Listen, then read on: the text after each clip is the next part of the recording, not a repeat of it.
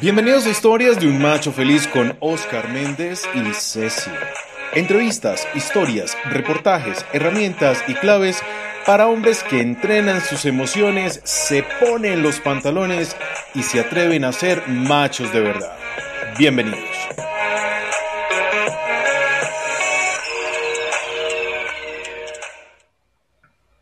Hola machos, bienvenidos a su nuevo podcast.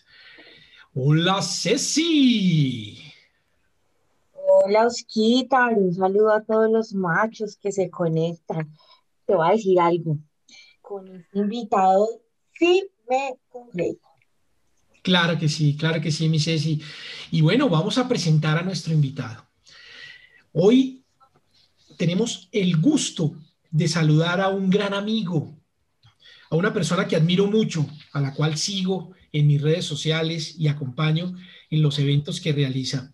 Se trata de Arnovi Álvarez Charri, párroco de Santa Laura Montoya, aquí en Bogotá, creador de la Clínica del Alma, máster en e-learning, influencer de Dios y autor de Para callejear la fe, es un gusto tenerlo y darle la bienvenida. Padre, ¿cómo está? Hola, hola Oscar, ¿qué tal? ¿Cómo van? ¿Qué tal amigos? Y que además, eh, pues saludando a todos los machos, machos, meros machos que se conectan en este momento, ¿verdad? Ceci, ¿qué tal? ¿Cómo vas? Padre, ¿no le parece que a Osquita le sobra un accesorio? no, no, no, no, no, no, no. Algunos, es que esa es la manera también, Ceci, para uno desea, eh, es, esa es como la, la, proyección de lo que Oscar desea ser, un santo, un santo, un macho santo. Así es. Así es. Y para Semana Santa, ¿cómo no? Me puse la aureola, me puse la aureola para, ser, para ser santo. Y bueno, vamos, vamos a empezar porque hoy el tema es maravilloso. Hoy hemos hecho un podcast del manejo espiritual de la ira. Entonces, padre. Yo tengo una pregunta. Sigue, sí. Padre, eh, en este contexto religioso, espiritual, con todas estas dinámicas que atraviesa la humanidad, eh, ¿es posible pensar que tener episodios de ira me haga ser mala persona o mal ser humano? Mira, yo pienso que, eh, que más que, que, mal, ser, mal ser humano, mala persona, eh, el resultado, el resultado es el que nos tiene que llevar a evaluar, eh, pues, pues si, fue, si es de mala persona o buena persona, pero en sí la ira, eh, un estado de ira, eh, nos tiene que llevar a ser buenas personas. Parece como, como, como, como contradictorio, ¿verdad? Pero, pero es así. O sea, la, la ira es una crisis emocional, por así decirlo, que me tiene que llevar a mí mm, replantear muchas cosas. Por tanto, yo no diría que me hace mala persona. Un, episodio de ira me hace ser humano, me hace ser una, un, ser humano que siente, un ser humano que se expresa, un ser humano que, que pues tiene situaciones diversas y que debe sortear, que debe, que debe tomar decisiones en esos momentos cuando eh, se, siente, se siente ira en el corazón, en, en nuestro pensamiento. ¡Wow! ¡Qué chévere! ¡Qué chévere, padre! Entonces, yo le pregunto, ¿de qué manera le puedo pedir ayuda al Señor para ser transformada en una persona reflexiva, que controla ese enojo y que evita situaciones de agresividad? Sí, bueno, hay que tener en cuenta una cosa, que la oración es un acto mágico. Normalmente pensamos nosotros, pidámosle a Dios y Dios llega y ¡prum! Se lo, se lo concede. Porque pues tenemos como que en nuestra cabeza que, que tenemos, Señor, regáleme la aureola y ¡prum! Activó la, y apareció. No, eh, son... son, son estados del, del, del, alma, son estados de la persona que se van a ir adquiriendo a través de largos procesos, de largos procesos. Por tanto, no es que llegue yo y, active y ya se transformó y eso es lo que, lo que les, nos pasa a muchos. Eh, y muchos, tanto machos como, como, como, como sus mercedes, las mujeres, Ceci, que a veces como que nos quedamos en el intento. ¿Cómo pedir? ¿Cómo pedirle a Dios? ¿Cómo pedirle a Dios? Eh, Jesús, Jesús nos ha enseñado a nosotros que debemos eh, saber llegar donde el Padre y hay que saber pedirle al Padre. El Padre, que es Dios, sabe qué es lo que yo qué, es lo que yo necesito, qué es lo que me hace falta. Por tanto, eh, la clave, la clave, escuchen muy bien, la clave, el secreto, el secreto para que usted reciba lo que requiere, lo que se necesita, lo que necesita en este momento, lo que desea mejorar, es la gratitud. Es la gratitud.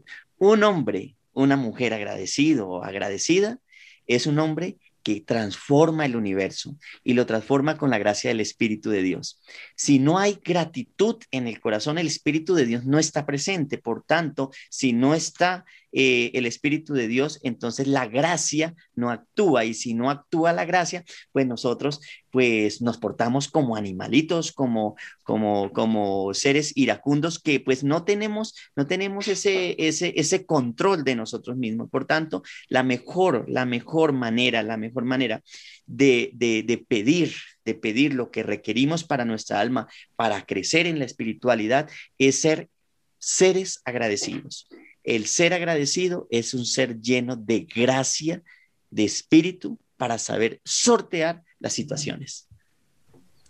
Me parece muy importante eh, uno pensar en que debemos siempre tener una relación con todo el tema espiritual y la gratitud hace pues un, un aporte importantísimo justamente en esta relación. Padre, entonces yo quería preguntar en este orden de ideas, cómo la iglesia contribuye a la reflexión sobre las nuevas masculinidades o masculinidades alternativas o masculinidades no hegemónicas. Sí, mira que aquí es algo bien interesante porque no solamente también contribuye al, al, sentido de la masculinidad, sino también del sentido femenino. O sea que si nos están escuchando mujeres, esto le pega a los machos y a las hembras a todos y a todas. Entonces, qué bonito. Mira, la iglesia en qué contribuye? Contribuye en que siempre nos coloca a nosotros en estándares muy, muy, muy humanos, em, ejemplos a donde queremos llegar. Entonces, pues para ello está todo el camino de la santidad. Para ello está todo el camino de la santidad. Que pareciera que eso pasó de moda y cuando uno habla de que, de que Oscar eh, desea ser santo y por eso está está, está pidiendo la coronita, el, el, aureola de santidad, eh, pareciera que eso, pues, eso ya pasó de moda, eso dejémoselo para los 80, los 90, los, a los 90 le creo que hablaran todavía las viejitas de estas cosas, pero estos manes aquí con Ceci hablando de, de, de, masculinidad, eh, de, perdón, de santidad, pues a ver, entonces, ¿en qué contribuye en la reflexión de la iglesia? Contribuye para formar verdaderos machos, verdaderas hembras, cuando nos ponen a María como el ejemplo de la verdadera mujer que entrega todo, que se vacía totalmente y le dice sí al Señor, pese a las circunstancias que vayan a ver. ¿Cómo es eso que yo no conozco varón y voy a ser mamá? Entonces, pero a pesar de que hubo incertidumbre, a pesar de que hubo, de que hubo duda, le dijo, le terminó diciendo sí a Dios. Pero no solamente le dijo sí a Dios, sino que le hizo caso.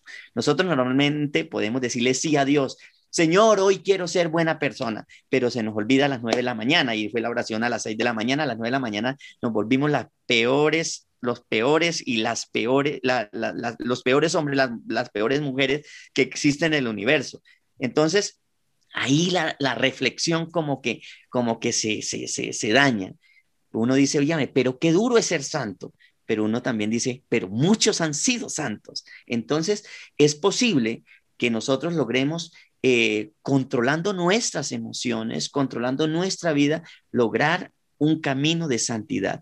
Entonces, ¿en qué contribuye la iglesia, la iglesia en la reflexión, en toda esta reflexión?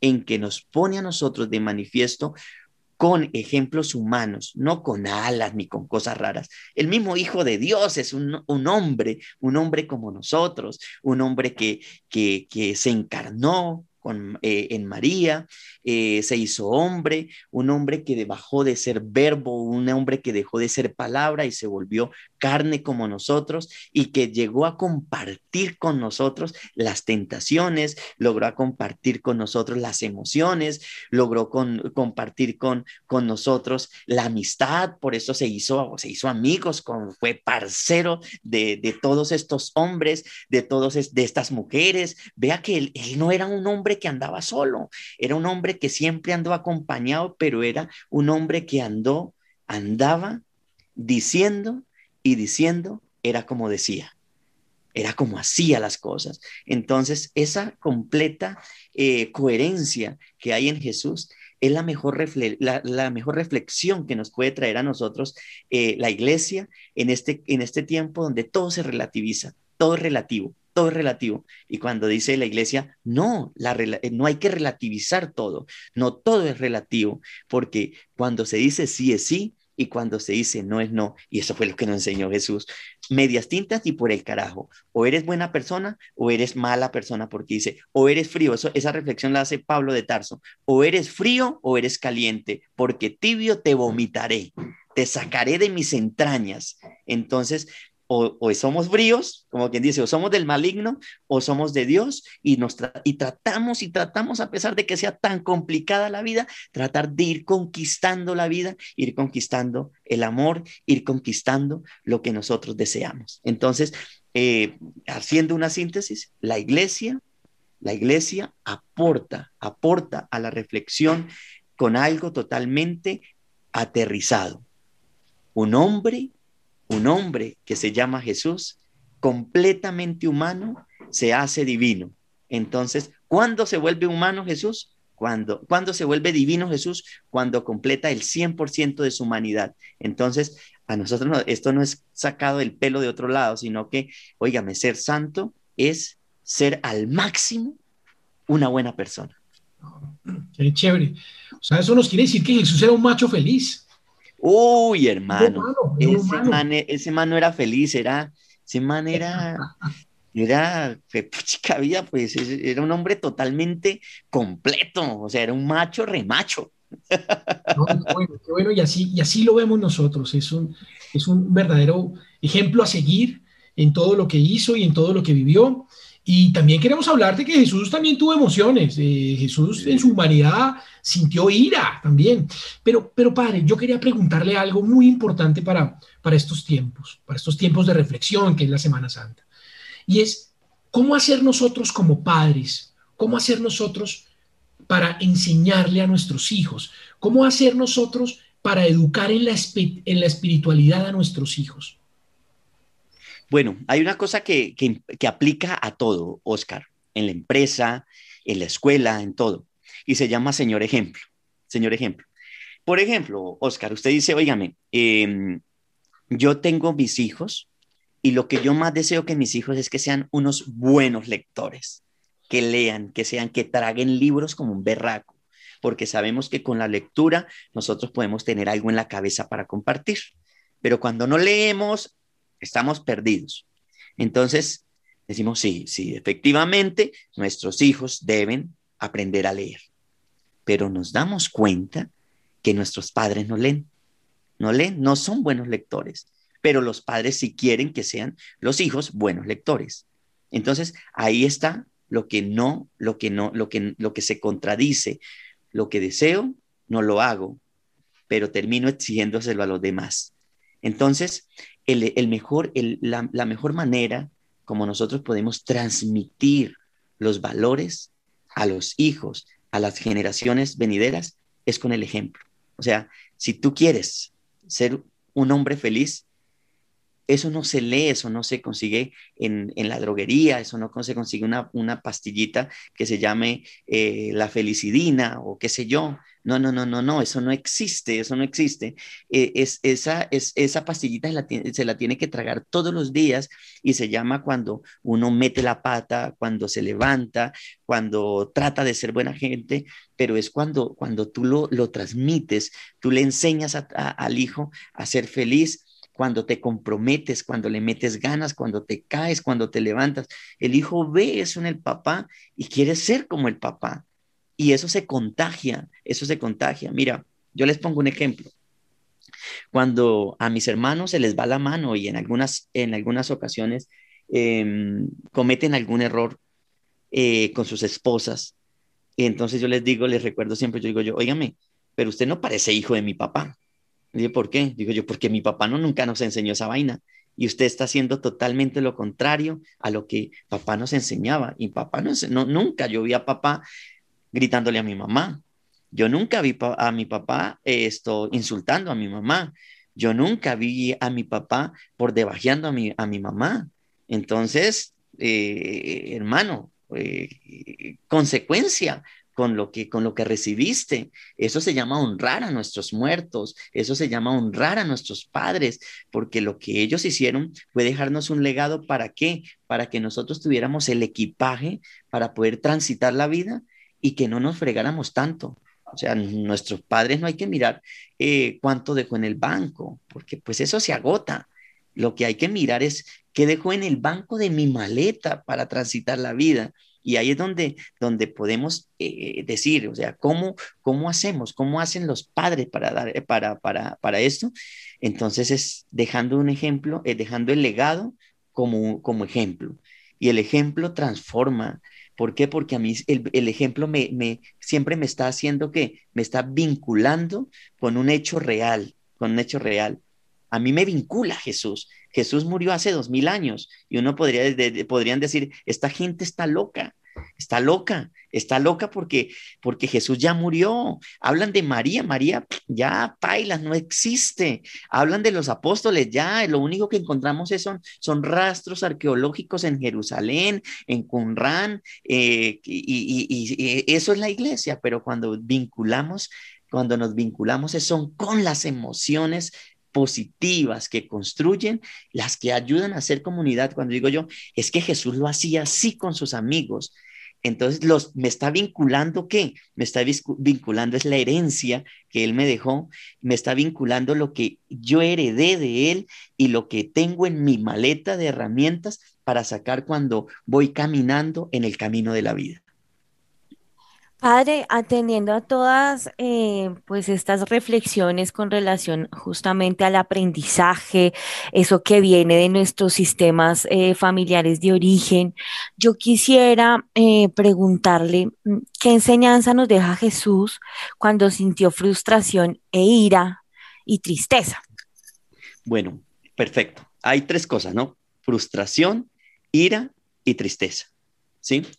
Entonces, pongamos la diferencia, eh, pongámosle un orden. Ira, frustración y tristeza, ¿cierto? Digamos que mm, uno tiene que, que, sentirse, uno se siente frustrado después de que ha, que ha tenido, que ha cometido un error, ¿verdad? Uno como que ha cometido un error o que, o que quería hacer algo y no lo logró hacer. Entonces, pero digamos que lo que, lo que hace que yo tenga esas dos emociones lo primero es algo que detona, que detona mi emocionalidad. Y lo que, lo que a mí me parece interesante es, es la ira, la ira como tal. La ira es una emoción, la ira es una emoción que, que transforma, que transforma positivo o negativamente, positiva o negativamente. Entonces, ¿qué pasaba? Uno podría, podrían decirnos a nosotros, pero ¿qué le pasa a este cura? Está hablando que Jesús tuvo ira, Jesús no tuvo nunca ira, eso es pura mentira.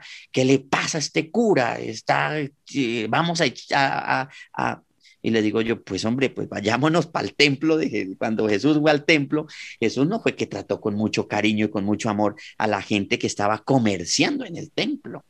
Y él, ¿qué hizo? Eh, lo que le detonó a él esa emoción que lo llevó adelante a qué? A tomar, a tomar esa, eh, esa acción y sacar a la gente del templo corriendo porque estaban corrompiendo lo sagrado, o sea, estaban uniendo lo profano y lo sagrado para darle gloria a Dios. Y decía, esto no es, aquí o es frío o es caliente. Entonces, él siente, siente ira porque las, la respuesta del hombre en el templo, que debe ser para darle gracias a Dios, nos estaba llevando adelante bien. Entonces siente ira porque se estaba irrespetando lo sagrado, porque se estaba irrespetando la casa de Dios.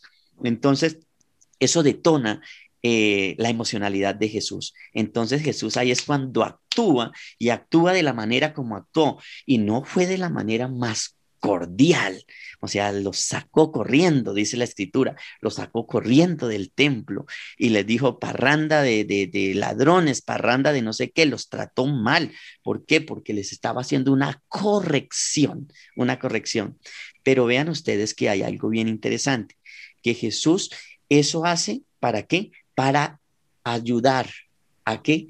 A encauzar, a encauzar las conductas de las otras personas. Entonces, la pregunta es, ¿por qué me da ira a mí? ¿Por qué me da ira a mí?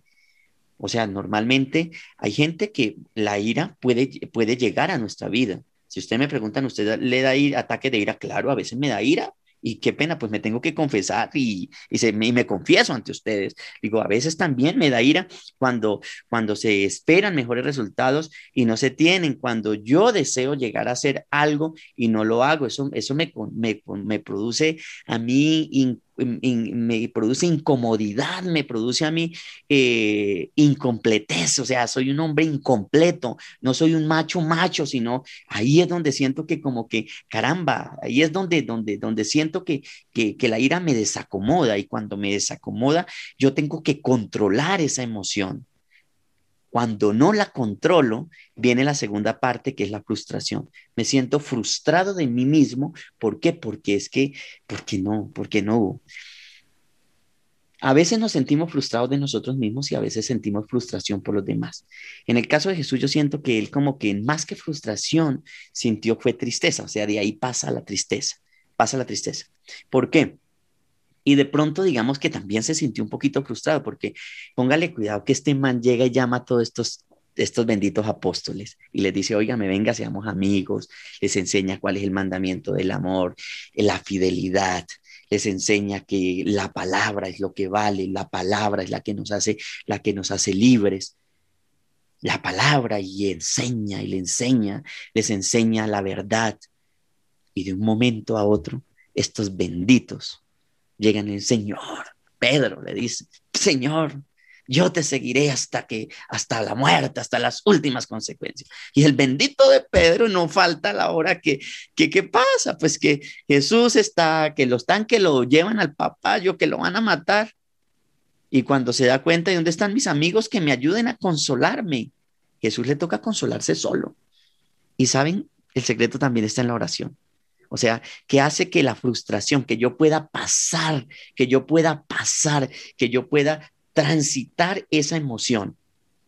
Un hombre de oración, un hombre que hace meditación, un hombre que hace contemplación, puede llevar las cosas con calma y eso fue lo que le pasó a Jesús. Jesús, claro, sintió como frustración en cuanto a que quedó solo, que en que, en que ya prácticamente le llegaba la hora y llega y dice el Señor, dice Señor, dice que él lloró amargamente y que sudó agua y que sudó sangre en, el, en el monte de los olivos. Lo dice el jueves santo, ¿verdad? Pero ¿saben qué? Lo más chévere es que llega y después dice, no, Señor, como quien dice, tengo derecho a sentir esto que siento, pero Señor, que no se haga mi voluntad, sino la tuya. O sea, sigue siendo y sigue teniendo ese, con, ese, esa conexión con Dios. O sea, no se deja desconectar. Por tanto, un macho feliz, un macho remacho, no se deja desconectar de su norte, no se deja desconectar por la ira, por ninguna emoción, no se deja desconectar ni por la felicidad, ni por la... O sea, un hombre, una mujer completamente feliz no permite desengancharse de su norte, porque el norte es el que le va a dar realización plena. Jesús no se dejó desenganchar de la fuente y la fuente era el Padre. Padre, aunque tenga tristeza porque estos benditos me dejaron como un perro tirado, Señor, que no se haga, que no se haga mi voluntad. No voy a ser violento, no voy a ir en contra del sistema, no voy a ir en, en contra de nada, Señor. no lo voy a hacer. No voy a responder de la misma manera, Señor. Respondo pacíficamente, que no se haga mi voluntad, sino la tuya. Y eso, eso, Ceci, cambia todo. Eso lo transforma todo. Si los machos que nos están escuchando, si las machas que nos escuchan,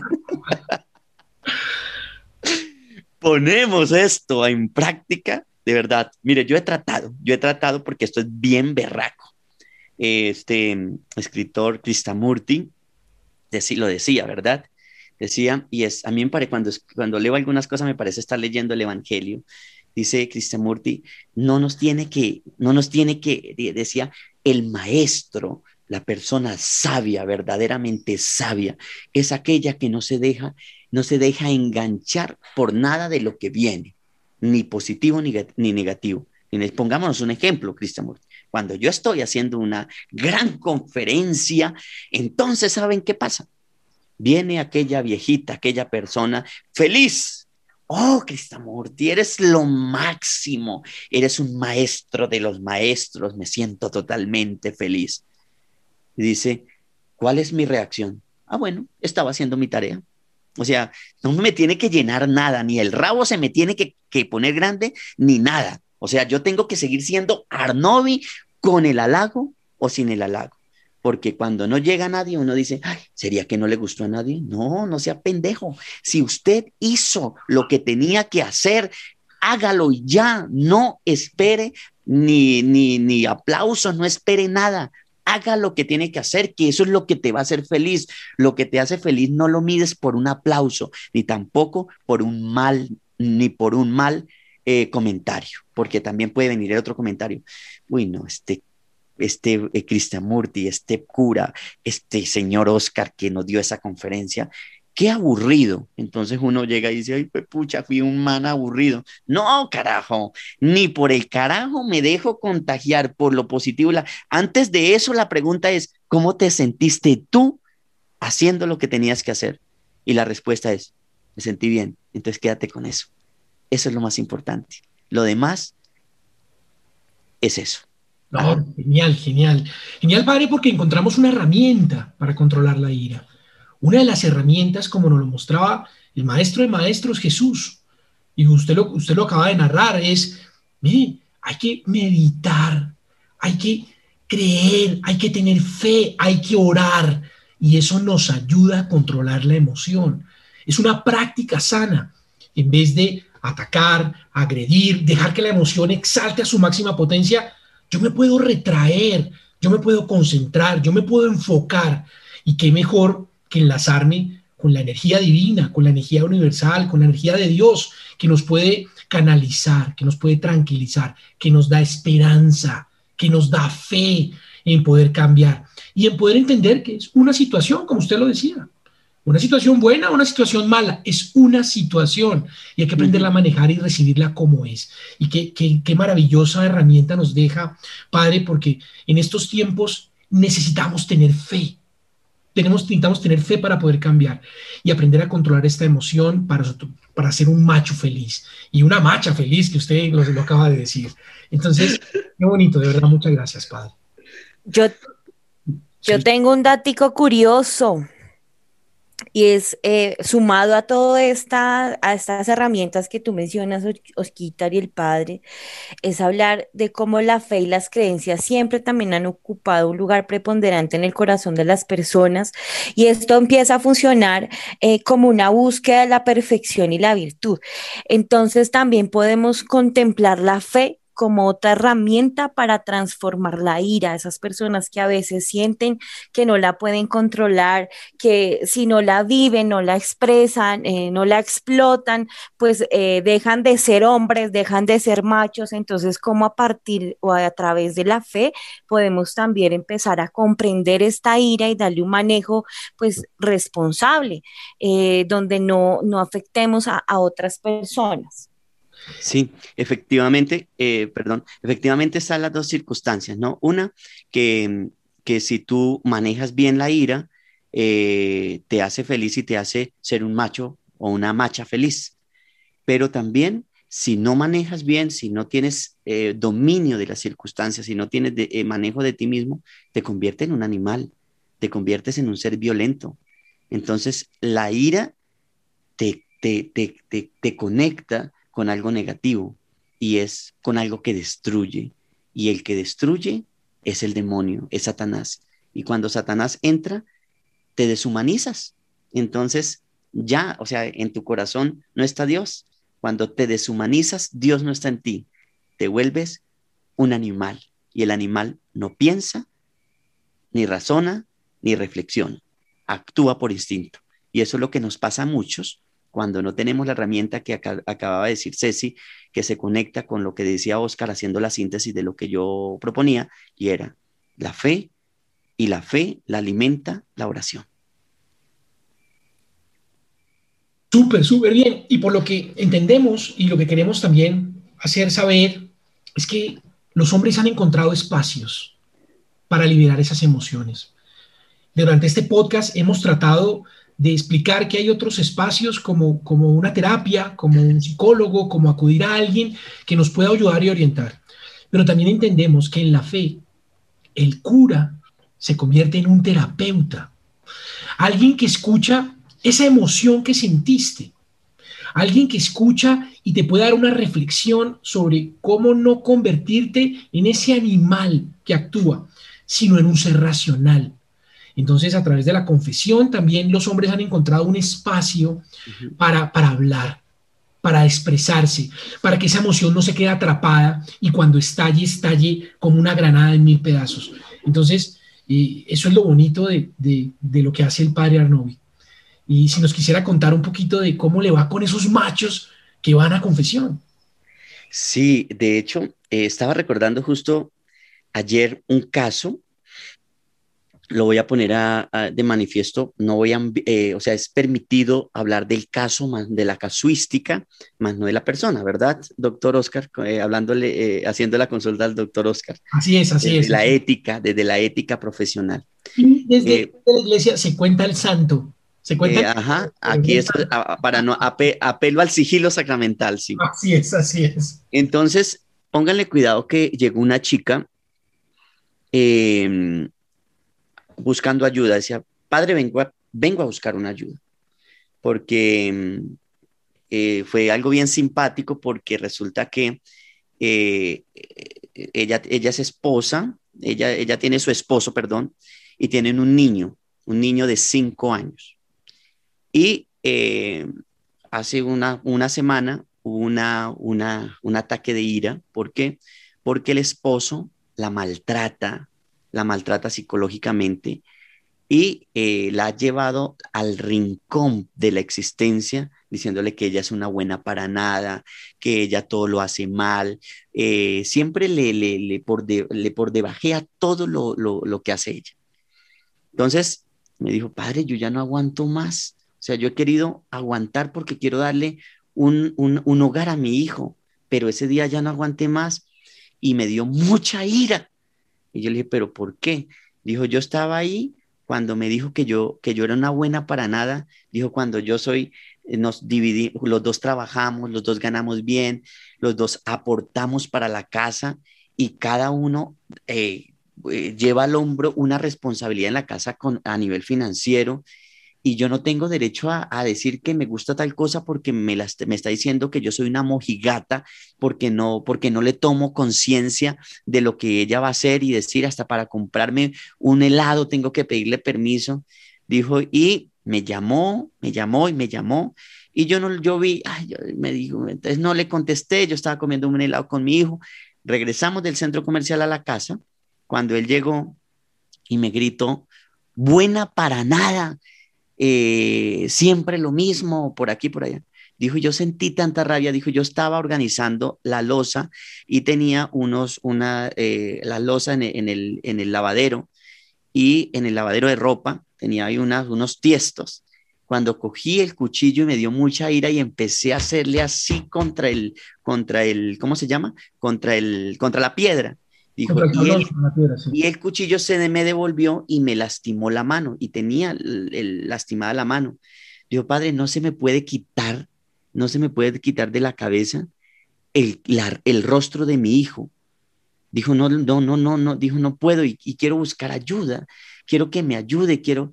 Entonces yo decía, caramba, eh, ¿qué tipo de ayuda requiere esta mujer?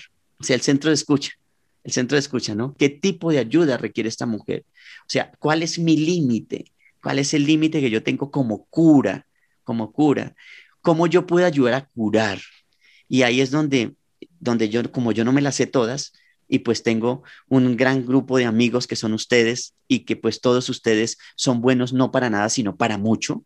Entonces yo digo, bueno, ¿quién me puede ayudar para tal cosa? Y automáticamente le dije yo, mira, la forma como yo trabajo es lo siguiente, tú tienes que subir la autoestima. Es hablando de la casuística que me pedía Oscar, ¿no? Tú tienes que subir la autoestima. Y para subir la autoestima toca regular esta emoción de la, del, deseo ferviente que tienes tan alborotado. Y esto no lo hacemos en una confesión. Y la dirección espiritual, yo requiero para hacer dirección espiritual que tú tengas estabilizado esta emoción. Por tanto, requiero la ayuda de un terapeuta. Entonces, como decir, yo, yo puedo hacer la terapia. Yo le dije, yo puedo hacer la terapia, puedo aplicar la terapia, pero hay otras personas que si tú vas y le cuentas, están especializadas para ayudar a controlar ese tipo de, situaciones. Cuando ya tengas esas herramientas, vienes para equiparte de unas nuevas herramientas para hacer una macha feliz, para que tomes las decisiones necesarias. Y si tu macho desea que le ayudemos, entonces que busque ayuda. Y aquí estoy para ayudar. Entonces, vea cómo, cómo se, se, se entreteje. Y es espectacular porque podemos aclarar el tema, y es que la confesión es, es un paso. Bien, pero como el padre Arnovi lo hace, es lo correcto de poder enviar al profesional a que haga el acompañamiento, a ese profesional que la puede ayudar a empoderarse, a ese profesional que la puede ayudar a denunciar ese maltrato, ese profesional que la puede acompañar y guiarla hacia las instituciones correctas para que esto no siga pasando. Pero mire que el detonante fue la cara y el rostro del hijo. Sí. El detonante de entender que había una problemática y que hay soluciones para esa problemática acudir a la casa de Dios, acudir al Padre, al curador, fue excelente porque le abrió la posibilidad de remisión hacia un profesional, un psicólogo experto que pueda atender esta situación, un terapeuta que la pueda acompañar y le pueda hacer entender lo que está pasando en su casa, en su hogar, esta situación de violencia de género que se está generando. Y los centros de escucha que el padre tiene, que están ligados a la iglesia, esta clínica del alma es gente que se ha preparado para atender esta situación, que conoce las rutas para, acompañamiento de violencia de género, que conoce las rutas para duelo, que conoce las rutas para suicidio, para, eh, para adicciones, para todo lo que ha preparado con esa bonita, bonita escuela que ha, realizado. Y de verdad que, que como me alegra que lo haya compartido porque nos da la oportunidad de hablar del tema. No, sí, y vea cómo, porque a veces, eh, ¿cuál sería, o sea, lo, ¿qué, le, ¿qué le dice la familia? ¿Qué le dice la familia? Deje a ese desgraciado ya y que le está lastimando. Pero es que, a ver, o sea, a veces nosotros creemos, queremos arreglarle la vida a los demás sin arreglar la suya. Entonces, cállese la boca mejor y no diga nada, porque es lo mejor. Mira, eh, a veces eh, decimos nosotros y tomamos, pero el problema no será ella, entonces, ¿no será ella que tiene, también tiene un problema? Entonces, primero ya tiene que descubrir cuál es el problema, pero tiene que iniciar ya, porque si no, no tiene que esperar que el otro la, la acabe, sino que tiene que empezar a hacer ese trabajo personal ya. ¿Para qué? Para poder llegar y tomar unas decisiones. Y esa decisión puede llevarla, una, lo más importante, a ser feliz, Dos, puede salvar su matrimonio porque puede conducir a su esposo para que se cure también y para que, se eh, para que haga una, una, una reinserción al hogar. Y tres, lo más importante, lo más importante, que sea buena gente. Entonces no somos buena gente cuando no tenemos nuestro sistema sano, curado. Entonces, pues así es que yo ayudo, así es que yo ayudo. No, genial. Con ustedes. No, genial, genial. Y eso, y eso es importante hacerlo entender. Y la invitación es a todos esos machos que sienten, que sienten esta emoción a, voz de piel, esta ira y, desatar eso. Miren, la enseñanza es muy sencilla. Hasta Dios, hasta Jesús tuvo ira, pero Él la controló. ¿Usted por qué no? ¿Usted por qué no la controla? ¿Por qué no busca un apoyo? Mire, si se siente seguro, vaya al párroco de, de, su, de su ciudad, de su barrio, vaya, que él lo puede guiar y lo puede orientar, lo puede llevar a donde una persona que realmente lo ayude. Y si no, nosotros tenemos un taller los sábados, de, 9, de, de 8 a 9 de la mañana, donde usted puede ir a nuestro taller de machos para machos, donde le vamos a explicar que lo que usted siente es una emoción y esa emoción está estallando y puede usted ser una persona irascible y no debería. Usted puede controlar esa emoción. No, no está bien agredir a su pareja de esa manera, no está bien. Eso no es de machos. Los machos felices eh, evacuamos la emoción y aprendemos a comunicarnos con nuestras parejas. En ese taller le enseñamos a comunicarse con su pareja. En ese taller le enseñamos a manejar su emoción de la ira. En ese taller trabajamos como hombres hombro a hombro para llegar a convertirnos en mejores seres humanos. Y de verdad que ha sido un placer hacer este podcast porque no solamente tratamos los temas de Dios de esta Semana Santa, tratamos la ira, tratamos las rutas que se deben acudir y las mujeres deben acudir a esas rutas eh, para la violencia de género. Existen entidades en Colombia, en Bogotá, que nos pueden ayudar para no, para no llegar lejos, para que esta ira no nos lleve a una tragedia. Entonces, de verdad, Padre Arnovi, como siempre, es un placer hablar con usted. Hoy me tocó el rol de, preguntarle, siempre me invita usted a su programa, que es maravilloso, y los invitamos a todos a seguir a este gran hombre que está construyendo para la masculinidad de esta manera.